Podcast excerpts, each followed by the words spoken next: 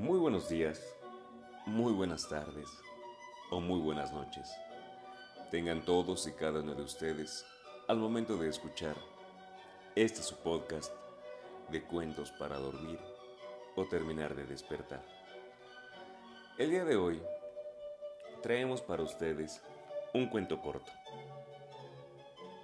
Este cuento se llama El charro negro. Y sin más preámbulos, comencemos. La ambición es una mala consejera. Al menos fue la causa por la cual el mítico charro negro comenzó a aparecer en nuestro país. Se cuenta que hace muchos años, en Pachuca, vivían familias de mineros y jornaleros que trabajaban a deshoras y en condiciones de esclavos. Entre ellos, había un hombre llamado Juan, un hombre ambicioso que no dejaba de quejarse de su suerte. Un día, al terminar su jornada laboral, se dirigió a la cantina más cercana y comenzó a beber en compañía de sus amigos. Y entrado en copas, Juan comentó, La vida es muy injusta con nosotros. Daría lo que fuera por ser rico y poderoso. En ese momento, un charro alto y vestido de negro entró a la cantina y le dijo, Si quieres, si tú quieres, tu deseo puede ser realidad. Al escucharlo, los demás presentes se persignaron y algunos inclusive se retiraron. El extraño ser le informó que debía ir esa misma noche a la cueva del coyote, que en realidad era una vieja mina abandonada. Juan asintió, más envalentonado por el alcohol que por el dinero. Justo a la hora convenida, ya estaba parado frente a la mina, pero no vio nada extraordinario. Justo cuando iba a retirarse, Juan descubrió un agujero en el cual había una víbora observándolo fijamente. Juan se impresionó al ver el tamaño descomunal de este animal, por lo cual decidió llevárselo a su casa para poderlo vender posteriormente. En su casa, depositó a la víbora en un viejo pozo de agua que se encontraba seco y lo tapó con tablas. Su esposa en vano intentó saber el motivo de su tardanza, porque el hombre todavía estaba ahogado de borracho. Cuando se durmió, Juan comenzó a soñar que la víbora le decía, gracias por darme tu hogar y aceptar que entre en las almas de cada uno de ustedes. Al despertar, encontrarás en tu granero el pago por tu alma. Si decides aceptarlo, tendrás que darme a tu hijo varón. Juan tenía dos hijos, uno de seis años y un bebé varón de escasos seis meses. A la mañana siguiente, el hombre aún aturdido por los efectos del alcohol, se dirigió al granero, donde encontró entre el maíz desgranado unas bolsas repletas de monedas de oro.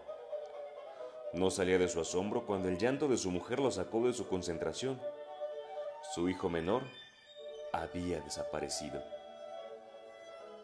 Mientras que la niña señalaba al pozo sin agua, en ese momento Juan retiró las tablas de ese pozo y ahí dentro encontró a su pequeño despedazado, pero no había ni rastros de la víbora. El dinero le sirvió de consuelo, se hizo de terrenos y construyó una hacienda. El tiempo pasó y en sueños la serpiente le hizo un segundo trato, ampliar su fortuna a cambio de más hijos. Juan actuaba ya en forma despiadada, se hizo de muchas amantes, todas oriundas de pueblos lejanos. Tras dar a luz las mujeres, el hombre se aparecía exigiendo al niño para su crianza. Al cabo de unos años su fortuna creció considerablemente.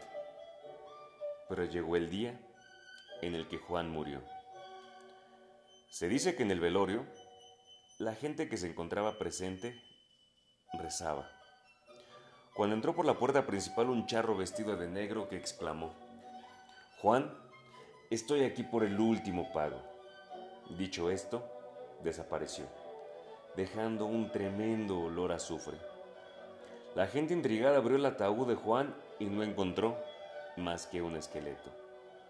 Se cree que desde entonces el charro negro anda buscando quién cambie su alma y la de los suyos a cambio de unas monedas de oro. Espero y les haya gustado este cuento, corto, cortito. Y lo más importante, espero y continúen teniendo un excelente día, una excelente tarde o una mejor noche. Les mando un abrazo fraterno y hasta luego.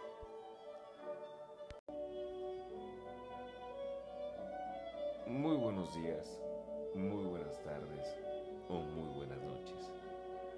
Espero estén teniendo todos y cada uno de ustedes al escuchar este su podcast de cuentos para dormir o terminar de despertar. El día de hoy traemos un cuento tipo leyenda de la ciudad de Puebla. Un lugar no muy lejos de aquí, pero muy peculiar en su ciudad. Y sin más, comenzamos. Se cuenta que en uno de los barrios más populosos de la ciudad de Puebla, a principios del siglo XX, sucedió una insólita historia que raya en la leyenda y que aún estremece a los habitantes del lugar pues donde actualmente hay un kiosco tienen visiones nocturnas de un puente de piedras fantasmagórico. Lo más terrorífico es que por el dicho puente desfila una procesión de columnas de humo con forma humana. Se trata, según los entendidos, de ánimas en pena que lanzan al viento una plegaria pidiendo el descanso de sus atormentadas almas. Una historia que ha ayudado a entender el extraño fenómeno es el siguiente. El joven Raúl Molina llegó a la ciudad para continuar sus estudios. Se trataba de un muchacho apuesto y de buen porte, que llegaba ilusionado a la capital de su estado, pues ansiaba la libertad para vivir aventuras amorosas. Se preguntaba qué tipo de jovencitas conocería en las aulas de su nueva escuela cuando, al pasar por una estrella calle, una estrecha calle, rumbo a la casa de huéspedes donde se alojaría, vio a una muchacha asomada a su balcón, regando los jazmines. Su figura era llamativa, de modo que se detuvo a mirarla. Pese a que el sedoso pelo cubría medio rostro, podía apreciarse su belleza y era notable. Sus ojos azules, sus rasgos perfectos y su sonrisa su sonrisa que sí esbozó al descubrir era encantadora. Raúl saludó con la mano, ensayando su gesto más seductor. Pero la muchacha se puso de inmediato seria y desapareció cerrando la puerta tras de sí. Al joven le extrañó el brusco cambio. Creyó descubrir un enigma en el rostro de la joven, como si avergonzara de algo y juró hacer todo lo posible para resolver el misterio. Decidió ir y tocar a la puerta de la muchacha y hacerse el extraviado para empezar a establecer contacto con ella. Mientras esperaba, se arregló lo mejor que pudo el cabello y obviamente su vestimenta. Un minuto después apareció una muy amable señora cuyo rostro reflejaba una gran pena. Sí, joven, ¿qué desea? Raúl puso su mejor cara tratando de agradar a la señora y estiró el cuello por encima de ella, buscando a la muchacha del balcón. ¿En qué puedo servirle? insistió la dama. Perdón, señora, mire, yo, como usted verá, soy nuevo por aquí. Necesito hacer una llamada, pues me he extraviado. ¿Sería usted tan amable de... Claro, claro, pase usted, joven. Puede ocupar mi teléfono, ¿por qué no? Está justo aquí en la sala. Raúl avanzó lentamente sobre la alfombra, queriendo retardar su vista lo suficiente para encontrarse con la chica. Al no verla por ningún lado, se sintió muy desanimado. Al tomar el auricular del teléfono, su mente de experimentado Casanova estaba trabajando en los pretextos que inventaría para poder hacer futuras visitas. La anciana se metió en la cocina y enseguida se abrió la puerta de arriba, que daba justo hacia las escaleras. Raúl vio de nuevo el medio rostro de la muchacha e iba a hablarle cuando la señora vino casi corriendo de la cocina y moviendo un gran cuchillo empezó a gritar. Cierra esa puerta, mocoso, te voy a... El muchacho soltó el teléfono aterrorizado y con paso apresurado pasó por detrás de la mujer hacia la puerta de salida. Aún alcanzó a oír el llanto de la muchacha y el sonido del picaporte al cerrar la puerta de su habitación. Aquella noche, ya instalado en su cuarto, Raúl estuvo dando vueltas por entre los escasos muebles, pensando en lo que sucedió aquella tarde. La muchacha corría peligro habitando al lado de esa vieja loca. En esa casa pasaba algo muy raro y él debía rescatar a la chica. Pero ¿cómo? ¿Acudiría acaso a la policía? No. Él debería arrogarse el papel de héroe, por lo que la joven le estaría eternamente agradecida y los dos vivirían una aventura. No, ahora amaba sinceramente. Se habían acabado los juegos amorosos. Su vida entera dependía de ella. Estaban hechos el uno para el otro. Lo sentía así en lo más profundo de su corazón. Con el ánimo arrebatado por la perspectiva de una vida dichosa al lado de su amada, Raúl se echó el abrigo a la espalda y encaminó sus pasos a la casa de ella. Se paró bajo el balcón de la chica y empezó a lanzar piedrecillas a los cristales.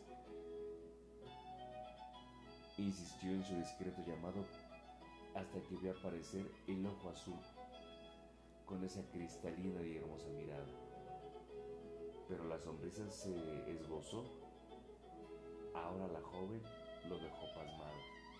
El nombre parecía despojada de toda su inocencia.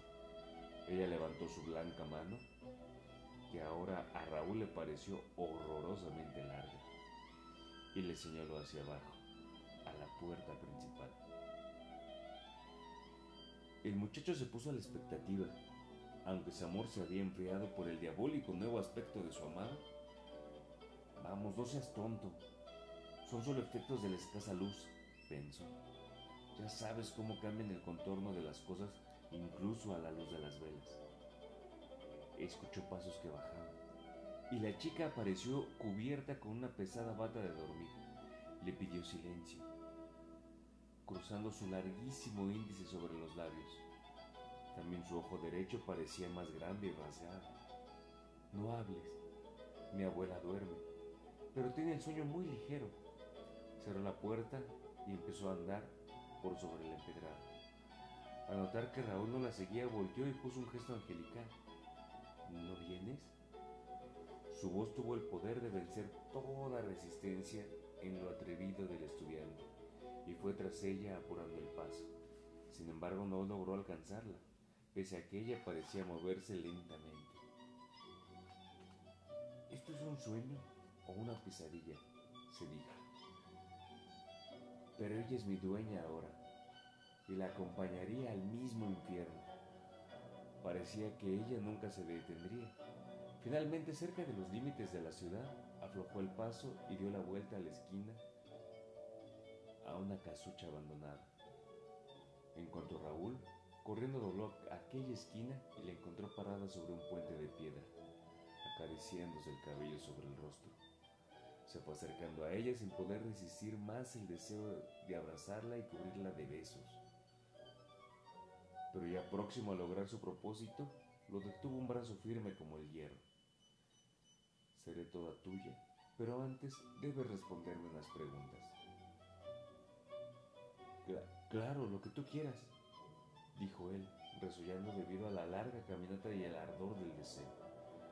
Ella continuaba peinando su cabello sobre su ojo izquierdo. ¿Me amas?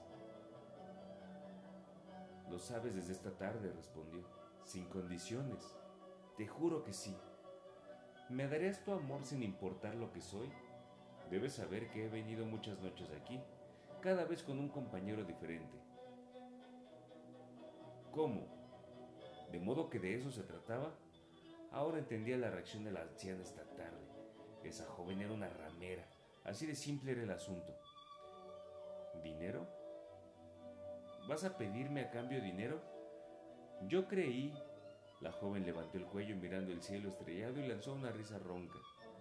Luego encaró al joven y volvió a poner una, una cara angelical. ¿Dinero? ¿Me crees una cualquiera? No, mírame bien. Y entonces se descubrió la otra parte de su cara, que era la viva imagen de la muerte. No, no. ¿Acaso no vas a besarme? ¿No te gusto así? Eres una muerta. Tú, tú, tú. Te equivocas. Estoy descarnándome lenta y completamente, pero sigo y seguiré viva. Es el castigo de mi madre por haber fornicado con un sacerdote. Raúl no, atendía a esas palabras. Aléjate de mí, engendro del infierno. Dio un paso atrás y elevó un rezo. Padre mío, tú eres el amo y creador de Calla. Maldito, pensé que me amarías pese a todo, pero me has decepcionado. Mundano infeliz, me condenas a la soledad y vas a pagar como los otros pretendientes.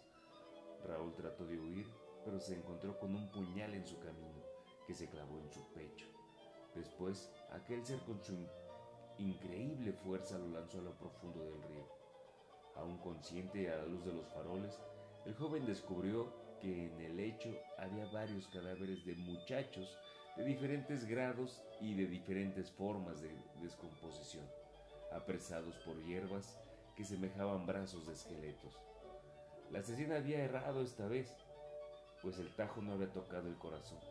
Raúl pudo nadar varios metros bajo el agua, no sin temor a ser apresado por las plantas, emergió lejos de la vista de su atacante. Desangrándose, llegó hasta la casa del párroco, a quien le narró lo acontecido. El hombre lo atendió lo mejor que pudo, pero el muchacho murió al cabo de unas pocas horas. El religioso dio parte a las autoridades y cuando clareaba el día, el alguacil y varios hombres armados llegaron a la casa señalada por el joven, donde descubrieron el cadáver de la señora, quien había sido asesinada por su propia nieta. De la chica no hallaron rastro alguno. Y es así como termina este su cuento de la vampiresa de pueblo. Por eso siempre deben estar muy cuidaditos en donde quiera que estén. No se dejen ir por cualquier impresión. Pero eso sí, siempre ayuden y traten a todos con un buen corazón. Por mi parte lo es todo, lo es todo. Espero y tengan una excelente tarde, un excelente día o una mejor mejor noche.